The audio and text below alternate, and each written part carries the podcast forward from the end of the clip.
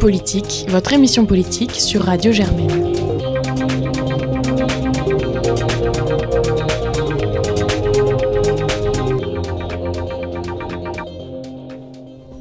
Bonsoir à tous et à toutes. Je suis heureuse de vous retrouver dans Onde Politique, l'émission politique bimensuelle de Radio Germaine. Je suis Julie et je remplace Salomé à la présentation, qui ne pouvait pas être là ce soir. Et avec moi au studio Lisa. Bonjour. Ainsi que Victor. Bonjour. Qui feront l'interview de notre invité. Et quel invité Nous accueillons monsieur le député Jean-Louis Touraine, rapporteur de la mission de révision de la loi bioéthique. Bonsoir monsieur. Bonsoir. Et merci d'être présent ce soir. L'invité. Je me permets de vous présenter rapidement. Euh, alors, avant 2007 et votre élection, vous avez été élu à Lyon comme maire du 8e arrondissement ainsi que comme premier adjoint du maire de Lyon de l'époque, un certain Gérard Collomb. Vous avez également été élu dans le Conseil général du Rhône, mais en dehors de la vie politique, vous êtes professeur de médecine à l'université Lyon 1 ainsi que praticien hospitalier. Vous avez notamment effectué des recherches en immunologie ainsi que des travaux sur le cancer. Alors simplement, avant d'aller plus loin et de laisser la parole à Victor et Lisa, je souhaite rappeler que vous pouvez écouter et réécouter cette émission sur notre site radiogermaine.com ainsi que sur Spotify, SoundCloud ou encore Apple Music. Victor, le micro est à toi pour la première question. L'interview. Bonsoir monsieur le député. Euh, D'abord une question d'ordre plutôt général. Euh, on assiste à plusieurs euh, phénomènes dans l'Assemblée. Euh, une multiplication des amendements sur le texte de loi, des contestations de vote. Comment se passent les débats? Curieusement, il se passe de façon très sereine. Il y a des diversités d'opinions, ce qui est normal pour des questions de société de cette nature. Mais en dépit de ces opinions variées, il y a un respect mutuel pour les personnes, mais aussi pour les idées. Vous savez, la bioéthique, euh, on pourrait dire que c'est presque la discipline des doutes. Il n'y a pas de vérité absolue. Quand euh, petit à petit on arrive à convaincre tout le monde que l'on n'est pas dans la confrontation euh, des convictions personnelles, des idées a priori, des préjugés que nous pouvons tous avoir, mais qu'on est dans la recherche en commun d'une solution d'équilibre qui puisse correspondre à la société française contemporaine, alors l'affrontement est beaucoup moins violent. Euh, il importe de se respecter, c'est-à-dire que, prenons l'exemple, on va sûrement en reparler, de euh, l'extension de la PMA à toutes les femmes. Certains, dans nos opposants, disent euh, Mais vous vous rendez compte, vous allez priver les enfants d'avoir un père. On pourrait leur dire, de façon un peu crue, lisez donc toutes les études, écoutez les personnes concernées et vous verrez que votre euh, a priori est, inexact. Mais non, nous ne faisons pas cela. Nous leur disons, leur question est légitime, nous nous la sommes tous posée, nous l'analysons avec sérieux, et ensemble, nous auditionnons des centaines de familles et d'enfants qui sont passés par là, et qui nous disent si leur épanouissement est, bénéfique ou pas. Nous faisons venir de Cambridge les personnes qui ont fait les études en Grande-Bretagne sur euh, toutes ces familles. Nous étudions tous les travaux effectués aux États-Unis, en Europe du Nord et ailleurs. Et quand toutes les études et toutes les auditions nous démontrent que, contrairement aux préjugés de certains, le fait de se développer dans une famille où il n'y a pas de père ne porte aucun préjudice, alors nous disons que nous pouvons avancer sans risque. Mais nous ne stigmatisons pas ceux qui sont contre. Nous ne les traitons pas d'homophobes. Nous disons que ce sont des personnes qui, par tradition, ont de la peine à euh, intégrer les conceptions euh, diverses des familles d'aujourd'hui, qui sont multiples et, qui euh, peut-être rebutent certaines personnes qui ont un schéma unique. Ce schéma unique, il ne correspond plus à la société contemporaine. Aujourd'hui, plus de la moitié des enfants naissent hors mariage en France.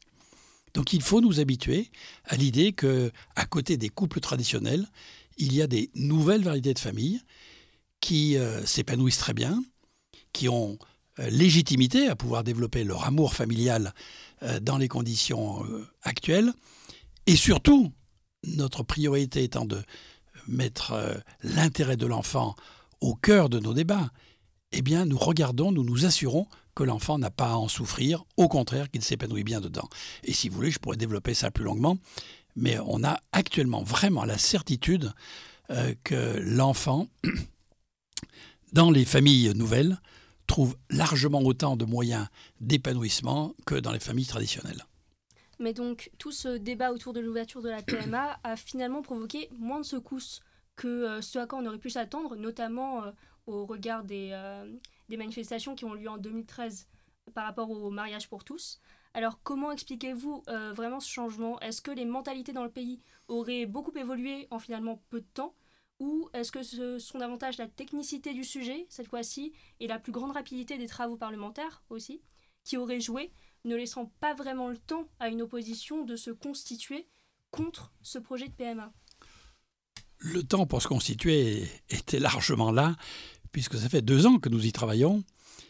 Et euh, justement, ce temps préparatoire a permis d'entendre tout le monde et d'éviter les affrontements idéologiques. Euh, nous ressortons de toute cette préparation des deux années écoulées avec l'idée qu'il n'y a pas euh, les bons d'un côté et les méchants de l'autre. Donc nous acceptons que des gens aient des points de vue différents. Et nous ne prétendons pas imposer notre point de vue.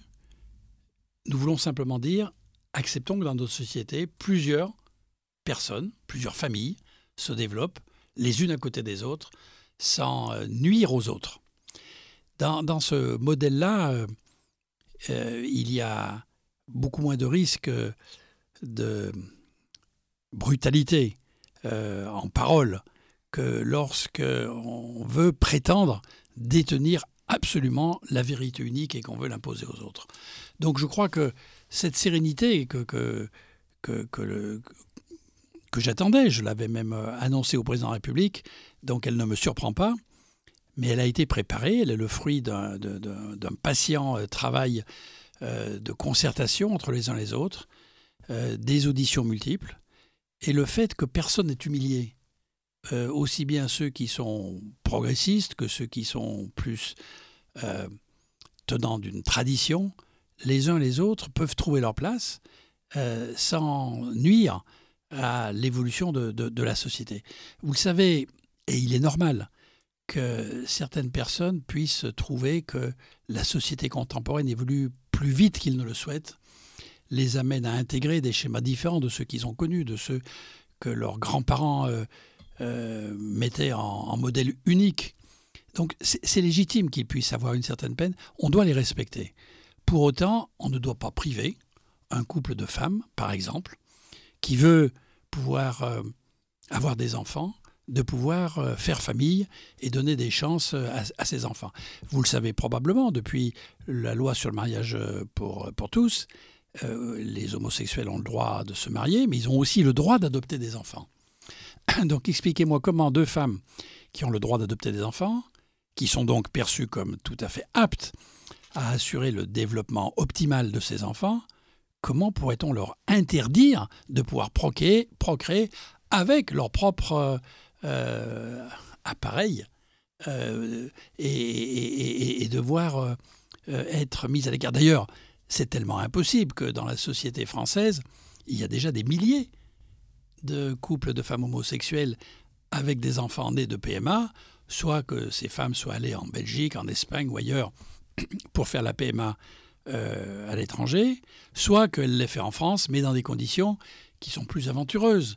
C'est ce qu'on appelle la PMA artisanale, sans contrôle médical et donc avec tous les risques que ça peut véhiculer. Donc nous, nous ne faisons que constater, au niveau législatif, euh, l'évolution des mœurs, qui est là déjà depuis des dizaines d'années. Et donc, euh, euh, on, ne s'aventure pas dans un terrain inconnu. Les, mœurs ont évolué. Je ne dis pas que les lois doivent toujours entériner les mœurs. Ce n'est pas, pas mon propos. Je ne dis pas ni qu'il faut accepter tous les progrès scientifiques, certains sont bons, d'autres doivent être davantage contrôlés, ni que nous devons accepter les mœurs qui peuvent être bénéfiques ou, moins heureuses. Mais quand euh, de nouvelles libertés ne gêne pas la liberté des autres et n'entrave pas euh, une valeur euh, euh, éthique, humaniste, fondamentale, pourquoi l'interdire? Pourquoi continuer à rester dans un interdit? Vous le savez peut-être, mais la France, avant le début des années 90, était le siège de nombreuses variétés de PMA, voire même de GPA. Les GPA se sont faites en France. La gestation pour autrui se faisait. La loi de 1994 a euh, promulgué beaucoup d'interdits sur la procréation, sur les transplantations d'organes, sur l'embryon, sur les cellules souches, etc. Parce que c'était une première loi de bioéthique. Et nous sommes le seul pays au monde, peut-être, à développer une loi sur la totalité de la bioéthique. Les autres pays ont des règles sur chacun des aspects, mais une loi unique qui veut régir toute la bioéthique, c'est une spécificité française. Et donc, quand la première loi a été votée en 1994, ça, euh, ça a été l'opportunité de développer un grand nombre d'interdits, de prévisions de sanctions pour ceux qui transgresseraient, etc.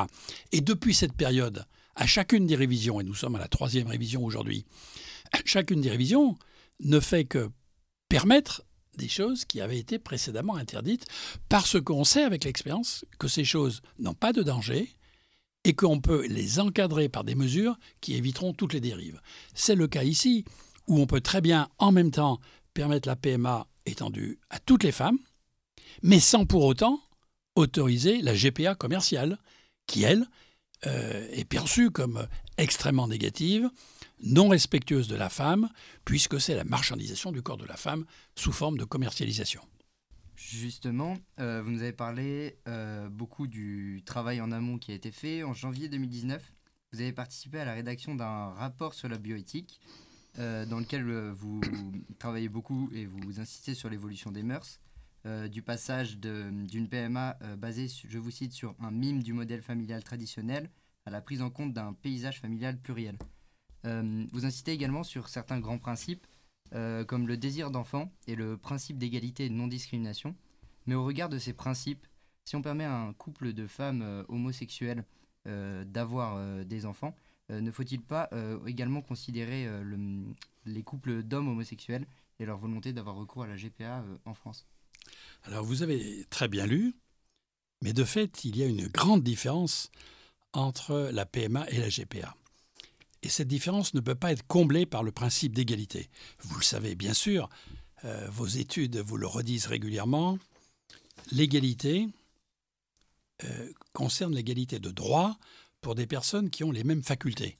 Évidemment, nous savons bien que nous ne demandons pas à des femmes de courir le 100 mètres aussi vite que des hommes, ou de porter des haltères du même poids, parce qu'il y a au départ une différence musculaire qui est une différence euh, anatomique et, et, contre laquelle euh, aucune loi ne peut vouloir rétablir l'équilibre.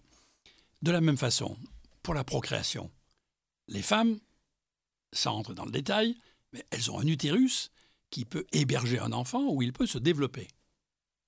Euh, implanter euh, des spermatozoïdes pour que l'enfant puisse s'y développer en conjonction avec les ovocytes de la femme est une opération simple et l'extension de la PMA qui, pour l'instant, est effectuée pour les couples hétérosexuels, même lorsqu'il n'y a pas euh, de stérilité prouvée, simplement parce qu'un couple n'a pas eu d'enfant et on leur réalise une PMA, c'est-à-dire euh, une insémination euh, artificielle avec les spermatozoïdes soit du mari, soit d'un donneur. C'est donc quelque chose qui utilise la propension que les femmes ont à enfanter. Les hommes n'ont pas. Les hommes n'ont pas d'utérus, les hommes n'ont pas possibilité de porter un enfant.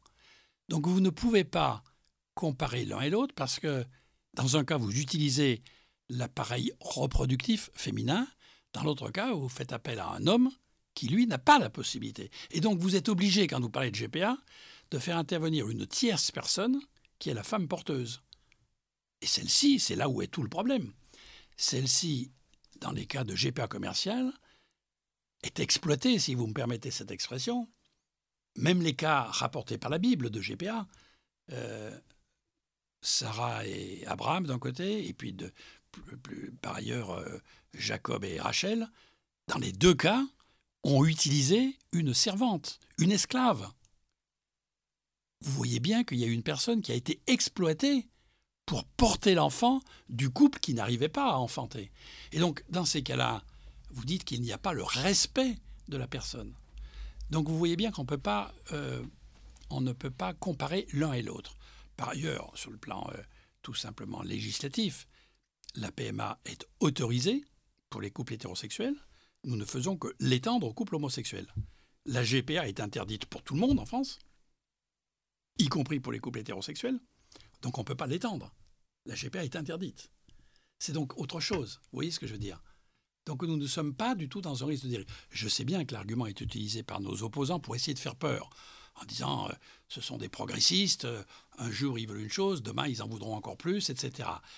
Un petit peu, si vous voulez, comme quand euh, on pourrait dire il fallait pas inventer le vélo.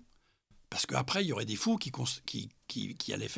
vont faire des, body, des bolides qui roulent à 500 à l'heure. Non, euh, on peut très bien utiliser un vélo, on n'est pas obligé de poursuivre toutes les étapes qui vont jusqu'à une autre machine très différente. On peut appliquer ça à 10 000 choses. Donc l'argument euh, de, la dérive de la PMA à la GPA n'est pas, n'est pas réel et c'est souvent un petit peu un chiffon rouge qui est agité pour essayer de faire peur aux personnes qui ne connaissent pas parfaitement ce sujet et qui croient que l'acceptation de la PMA pour toutes va représenter un, très grand tournant, une, grande révolution. En vérité, nous ne faisons qu'une évolution ici. Il n'y a pas de révolution. On ne fait pas, contrairement à ce que certains ont prétendu, de révolution anthropologique. Si on veut parler de révolution, elles se sont passées il y a déjà bien longtemps. Je dirais qu'une des révolutions, significatives d'ailleurs, et pas toujours mauvaise, ça a été l'avènement d'une contraception euh, efficace à partir du moment où les femmes ont maîtrisé la conception. Ce n'est pas ancien, ça. Mesdames, euh, songez que vos grands-mères n'avaient pas toujours accès à une contraception efficace. Et donc, euh, euh, il fut un temps où beaucoup de familles, beaucoup de femmes procréaient une dizaine ou une douzaine de fois dans leur vie. malheureusement, d'ailleurs, à l'époque, une grande partie des enfants mouraient avant d'atteindre l'âge adulte. Mais comprenez qu'à partir du moment du jour où les femmes ont pu maîtriser la possibilité de concevoir, ça a changé beaucoup de choses. Premièrement, le désir d'enfant. Au préalable, les enfants arrivaient un peu par hasard. La vérité oblige même de dire que quelquefois ils arrivaient un peu avant le mariage, et on faisait un mariage euh, un peu hâtif pour euh, que les parents soient mariés avant que l'enfant ne naisse. Mais la, procréation n'était pas le fruit d'un projet parental. La procréation n'était pas attendue. Elle survenait dans un couple qui avait eu des relations par amour, mais qui n'avait pas comme objet d'avoir des enfants. Aujourd'hui, avec la contraception telle qu'elle existe, les trois quarts du temps, l'enfant, il est attendu, désiré, programmé, réfléchi, voire même aimé avant que d'être conçu vous avez beaucoup de femmes qui attendent avec impatience le moment où elles vont avoir la preuve qu'elles sont au tout début de leur grossesse. Et elles l'attendent depuis trois mois ou six mois. Donc cet enfant, qui est le fruit d'un fort désir d'enfant, qui est le, fruit d'un amour qui anticipe la naissance de l'enfant, vous imaginez que quand il arrive, il va être très bien accueilli. Et il va baigner dans... Euh, un océan d'amour, d'attention, de, modalités d'épanouissement formidables. Donc tout ça, c'est bénéfique. La contrepartie, moins heureuse, malheureusement, parce qu'on n'a pas assez fait l'éducation de la population simultanément, c'est qu'à partir du moment où on peut choisir le bon moment pour procréer, bien beaucoup de femmes, et puis peut-être encore plus d'ailleurs leurs compagnons, parce que les garçons sont encore plus dans la procrastination quand il s'agit de décider quand on met en route le premier enfant, euh, disent Mais pourquoi tout de suite? Pourquoi à 20 ans ou 25 ans? Vous le savez peut-être, mesdames, mais l'âge idéal de procréation, c'est 20 à 25 ans. Il n'y a pas beaucoup de jeunes femmes aujourd'hui qui disent On va commencer notre famille à 23 ans ou à 24 ans. Elles disent Attendez, on va d'abord finir nos études. Puis après, les études sont finies. Ben, on va attendre d'être en couple stable. Parce que là, on est dans un couple, bon, on ne sait pas s'il va durer. Euh, il est bien gentil, là, mais c'est peut-être pas l'homme de ma vie. C'est pas celui que je veux pour être le père de mes enfants. J'attends encore. Et donc, quand enfin le couple est bien stable, les deux savent qu'ils veulent faire une famille, qu'ils veulent vivre ensemble toute leur vie, qu'ils veulent avoir des enfants ensemble, etc., eh bien, la femme, elle a 38 ans. Et là, sa fécondité a déjà beaucoup, beaucoup, beaucoup diminué. Et donc, il est important de se dire qu'en même temps que la contraception, qui est une, très heureuse euh, amélioration des conditions de vie, n'obligeant plus les femmes à avoir des, nombres de grossesses excessifs, permettant de limiter les naissances.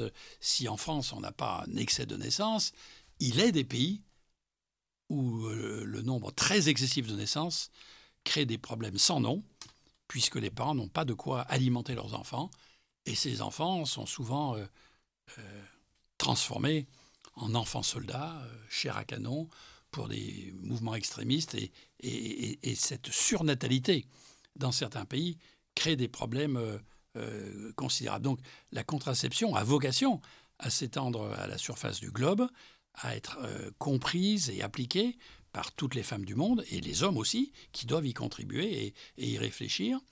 Et, ça suppose toute une évolution. Mais vous voyez que là, il y a eu une vraie modification là. Mm. Pour le coup. Je suis tout à fait d'accord avec vous. Je suis, je suis simplement désolée de vous couper. Hein. on, a, on a assez peu de temps par rapport à notre nombre de questions. Euh, donc, nous avions parlé donc, de la GPA et euh, de cette possibilité d'étendre euh, l'idée de créer une famille hors, effectivement, procédure d'adoption pour les hommes. la question s'est aussi posée pour les personnes transgenres, puisque c'est vrai qu'on a étendu donc, cette PMA, mais on n'a pas du tout parlé dans le projet de loi des personnes transgenres qui pourraient donc vivre cet élément comme une nouvelle discrimination. Alors que pouvez-vous leur répondre? Qu'ils ont raison que de fait, euh, la société française reste à cet égard, malheureusement, un petit peu dans la discrimination. Nous sommes plusieurs à avoir porté des amendements pour que les personnes transgenres aient le même accès à la procréation que les autres. Et bon, nous n'avons pas pu emporter la majorité, mais ces personnes ont raison de revendiquer euh, un droit égal euh, à la vie normale et à la procréation normale.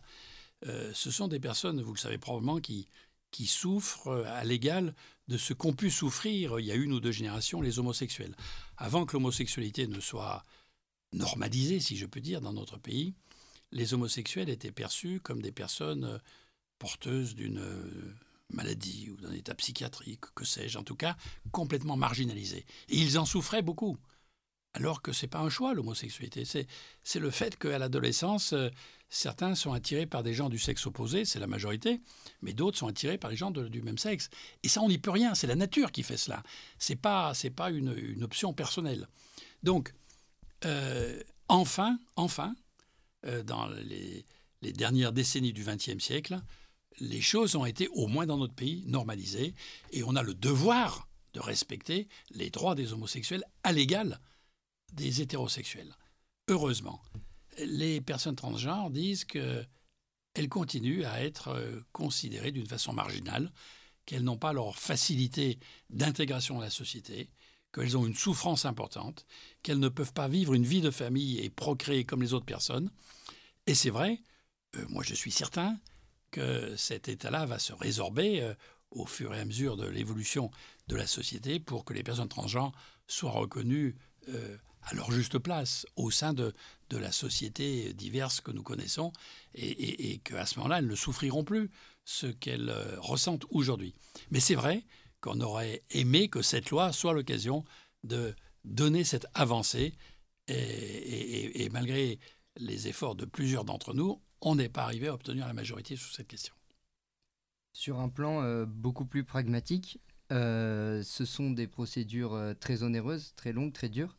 Euh, aujourd'hui, la sécurité sociale euh, les rembourse en cas d'infertilité pour les couples euh, hétérosexuels. Faut-il assurer le remboursement des personnes homosexuelles?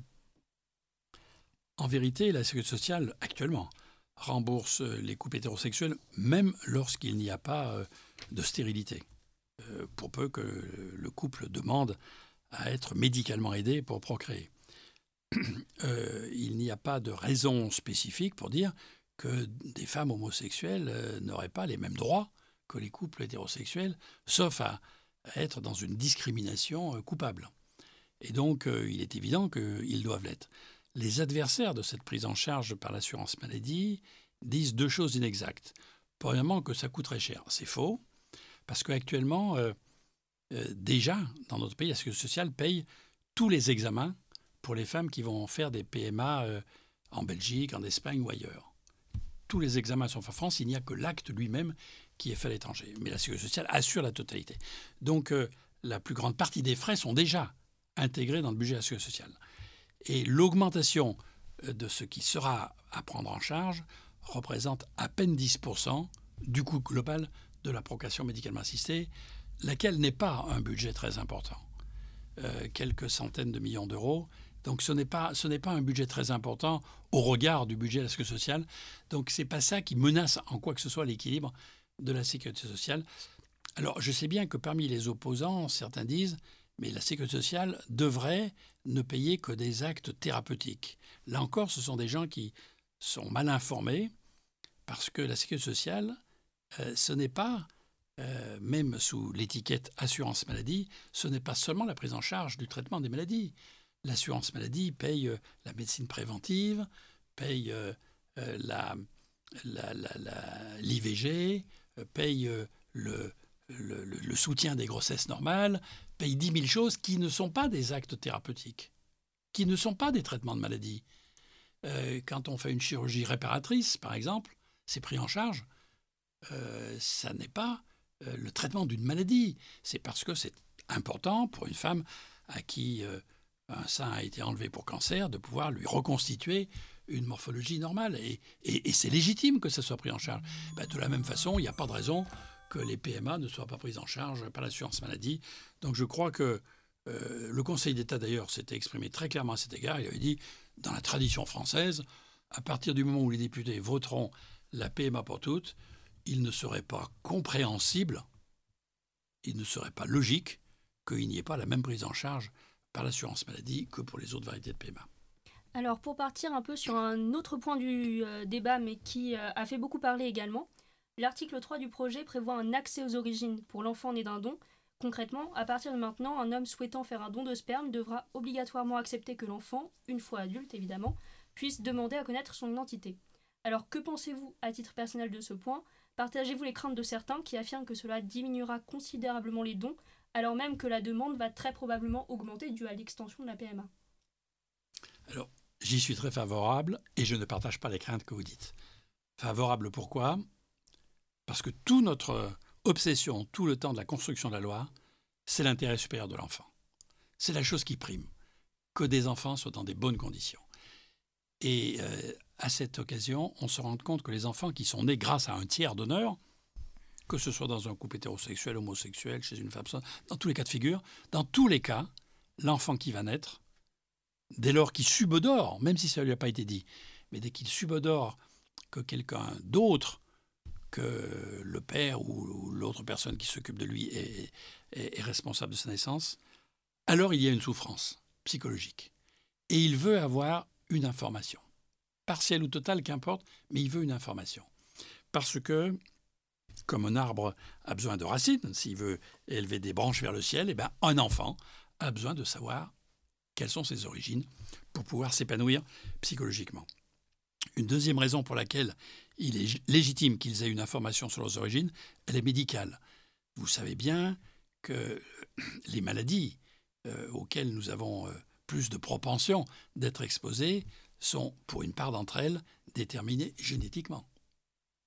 Euh, les autres, ça peut être l'environnement ou notre propension à trop fumer ou trop, trop mal manger, que sais-je. Mais une autre partie, c'est nos gènes. Nos gènes, ils sont hérités de nos parents. Si vous ne connaissez pas vos parents, comment savoir à quelle maladie vous serez exposé. Quand vous voyez votre médecin, la première question qu'il vous pose, c'est quels sont vos antécédents héréditaires? Quelles maladies ont eu vos parents? Parce qu'ils savent que si votre mère et vos deux grands-mères ont eu un cancer du sein, eh bien vous avez malheureusement des grands risques de le faire et il faut vous examiner chaque fois pour être sûr que vous ne développez pas un début de cancer. Si euh, euh, vous êtes un homme et que votre père et, vos grands-pères ont eu des infarctus du myocarde, eh bien, on va vous surveiller très minutieusement vos coronaires parce que on a peur que vous fassiez précocement un infarctus du myocarde et vous allez être euh, protéger contre cela par des mesures préventives. On vous dira comment faire du sport et, comment retarder le risque d'apparition de la maladie. Donc c'est important d'avoir ces informations. Donc pour euh, le développement psychologique, pour euh, les informations médicales, l'enfant doit être informé sur ses origines. Des inconvénients, ben, si vous voulez, là encore, on a l'expérience de tous les pays autour de nous. La Suède a déjà euh, franchi cette étape il y a déjà de très très nombreuses années, et presque tous les autres pays européens ont fait la même chose, c'est-à-dire l'accès aux origines. Dans la plupart des cas, il y a eu un fléchissement du nombre de donneurs pendant la première année. Et ensuite, il y en a eu beaucoup plus qu'avant. Pourquoi beaucoup plus qu'avant? Parce que vous avez un autre type de donneurs. Euh, ceux qui avant voulaient donner dans l'anonymat complet et ne pas être jamais euh, rattachés aux enfants à naître. Peut-être ceux-là auront une hésitation avant de redonner. Par contre, il y a tellement, tellement d'autres hommes qui, eux, au contraire, considèrent comme bénéfique d'avoir des informations sur les enfants qu'ils vont aider à naître. Ils ne seront pas les pères, hein. ils ne seront pas les pères. Ils sont simplement les géniteurs. Mais ils savent qu'ils ont aidé une famille à pouvoir procréer. Et ceci est gratifiant pour eux. Et ceci est, le retour, si vous voulez, qui leur permet euh, de valoriser leur acte de générosité. Et donc, euh, au bout du compte, il y a plus de donneurs. Puis enfin, il faut savoir que si, pour les spermatozoïdes, si, le nombre de donneurs est insuffisant, il suffit de faire une campagne euh, d'information. Les donneurs, il suffit de les solliciter pour qu'ils donnent. Aujourd'hui, si vous enquêtez sur les, les hommes en âge de donner du sperme, combien en France sont informés du fait qu'ils peuvent donner? Il n'y en a même pas un sur sept des hommes français qui sait qu'il y a la possibilité de donner des spermatozoïdes. Il n'y en a pas un sur sept qui est informé. Je ne dis pas qu'il est sollicité, je dis simplement qu'il est informé du fait qu'il peut donner. Alors, euh, à vrai dire, les hommes ne sont pas sollicités. Et donc, euh, si vous voulez en avoir plus, il suffit d'en solliciter davantage. Il n'y en a pas besoin de beaucoup. Aujourd'hui, il y en a 400 en moyenne chaque année qui donnent. Euh, et, si on veut, avec une petite campagne d'information, euh, on pourra atteindre 700 ou 800 donneurs sans aucune difficulté. Sans aucune difficulté. Donc c'est une question de volonté. Si on a la volonté, on peut. La chose est différente pour les dons d'ovocytes chez les femmes, parce qu'autant donner du sperme n'est pas une opération difficile chez l'homme, autant le don de spermatozoïdes suppose des contraintes, des douleurs, des, des difficultés qui sont différentes et on ne donne pas des ovocytes aussi facilement que des spermatozoïdes. Donc là, oui, effectivement, on risque d'être en pénurie d'ovocytes, comme on l'est déjà, et, ça ne se résorbera peut-être pas si facilement que cela. Mais ce n'est pas la question de la PMA pour toutes. La PMA pour toutes, ce qu'il manque pour aider deux femmes à procréer, c'est d'avoir des spermatozoïdes. Et ça, je vous assure que si on fait les campagnes, on trouvera largement le nombre de donneurs adéquat. D'accord, euh, merci beaucoup. Euh, une dernière question assez large. Euh, dans votre rapport, vous évoquez le plan médecine génomique 2025. Vous parlez aussi de la question de l'intelligence artificielle. Que pensez-vous de l'avenir de la bioéthique? C'est une très belle question, mais il faudrait que vous me donniez deux heures pour vous répondre. Euh, je pense que la bioéthique est encore à l'adolescence de son développement. Il faut quand même songer que la bioéthique n'existait pas au milieu du XXe siècle. Pas du tout. Euh, le mot a été utilisé par euh, un pasteur allemand, mais pour des choses très différentes. La bioéthique que nous connaissons aujourd'hui est née après le procès de Nuremberg et, euh, ça s'est développé très lentement. Euh, à vrai dire, euh, les questions qui se posent sont aujourd'hui si nombreuses et ce que nous voyons se profiler dans le pipeline des questions prochaines du fait des progrès médicaux et scientifiques est si considérable que l'attitude traditionnelle que nous avions en France de réviser une fois tous les sept ans la loi de bioéthique ne pourra pas y suffire. Il y aura trop de questions et des questions qui vont trop vite pour attendre sept ans euh, des solutions. Donc c'est ce à quoi nous, apportons une réponse en disant premièrement, nous créons une délégation permanente au Parlement. Donc il y aura des députés qui chaque année feront un rapport pour évaluer l'application des lois antérieures et pour dire il faudrait faire une nouvelle loi sur ceci ou sur cela. Et on n'est même pas obligé d'attendre la prochaine révision parce qu'il y a une urgence. Il y a tel nouveau traitement qui existe en Chine, aux États-Unis ou je ne sais pas où. Les Français se demandent pourquoi ils ne peuvent pas y avoir euh, accès. Euh, est-ce que la loi le permet ou l'interdit? Donc il faudra tout de suite légiférer. Et ça sera le rôle de cette délégation que de pouvoir éclairer la totalité du Parlement. Et puis à côté de cela, nous essayons de convaincre, mais je ne sais pas si nous y arriverons, que tous les sept ans, c'est beaucoup trop long et que ce serait mieux euh, une révision tous les cinq ans. Tous les cinq ans, pourquoi? Bah, Parce que le mandat parlementaire, comme le mandat présidentiel, c'est cinq ans, et qu'il y a un certain sens à ce que chaque euh, nouveau Parlement puisse avoir à se pencher sur ces questions de société qui touchent toute la population. Et je vous assure que ce sont des questions qui concernent les Français au premier chef. Quand on voit l'engouement qu'ont pu avoir les États généraux de la bioéthique, quand on voit les, nombreuses questions de personnes qui nous interpellent dans nos circonscriptions ou ailleurs, on voit bien que ce sont des questions qui touchent tout le monde.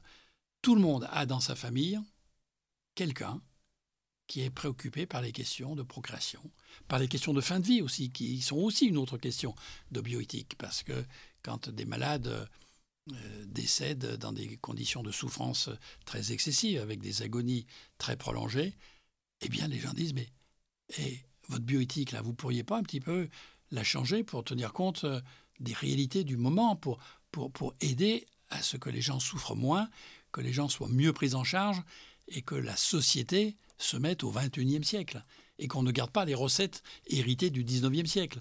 Donc vous voyez bien qu'il y a des nécessités de mise à jour et je pense que cette mise à jour euh, va se faire beaucoup plus euh, en temps réel dans le futur que ça n'a été le cas dans le passé. En tout cas, c'est quelque chose de passionnant. Mais si je peux me dire un dernier mot, attention, ne confiez pas la bioéthique à des seuls spécialistes. La bioéthique, c'est pas l'affaire seulement des bioéthiciens, c'est pas l'affaire des médecins et des chercheurs, c'est pas l'affaire non plus des juristes.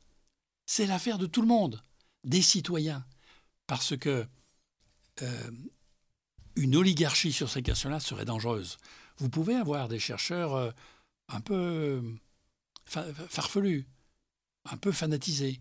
Vous pouvez au contraire avoir des gens tellement conservateurs qui voudraient revenir à un soi-disant paradis naturel que en fait l'humanité n'a jamais connu, mais qu'il croit avoir existé et qui récuse les avancées modernes. Songez qu'il y a même des députés qui ont voté contre les vaccinations. Ça vous paraît surprenant, parce que la vaccination, c'est une des choses qui a, qui a permis de faire disparaître le plus de mortalité infantile. Eh bien, pour autant, vous avez encore des gens au XXIe siècle qui se prononcent contre les vaccinations. Donc vous voyez bien qu'on a un effort de pédagogie et que nous devons entraîner toute la société. Ces gens qui sont contre, c'est surtout un manque d'information. Ce ne sont pas des gens qu'il nous faut diaboliser, ce sont des gens qui n'ont pas toutes les connaissances, qui ne savent pas que M. Louis Pasteur a perdu deux de ses enfants de diphtérie, ben, parce qu'avant Pasteur, il n'y avait pas de vaccin, et que donc il n'a pas pu protéger ses propres enfants. C'est les générations d'après qui ont pu bénéficier des vaccins. Mais lui, comme tous les gens de son époque, a perdu beaucoup d'enfants de maladies infectieuses. Et donc, euh, il nous faut euh, euh, faire cet effort de pédagogie en enrôlant tous les citoyens dans cette réflexion qui est de se dire, dans tous les progrès, dans toutes les avancées, lesquelles sont bonnes pour nous, lesquelles nous devons nous approprier, lesquelles nous devons développer, et par contre lesquelles sont encore trop dangereuses et qu'on ne sait pas assez encadrer, et donc pour lesquelles on met pour l'instant un moratoire, c'est-à-dire une interdiction tant qu'on n'est pas sûr qu'on peut les maîtriser davantage. Merci beaucoup, monsieur le député. Cette émission touche désormais à sa fin. Merci d'être venu répondre à nos questions aujourd'hui. Je souhaite également remercier notre présidente, Margot, pour le petit coup de main technique qu'elle nous donne aujourd'hui. Et on se retrouve d'ici deux semaines dans Onde politique.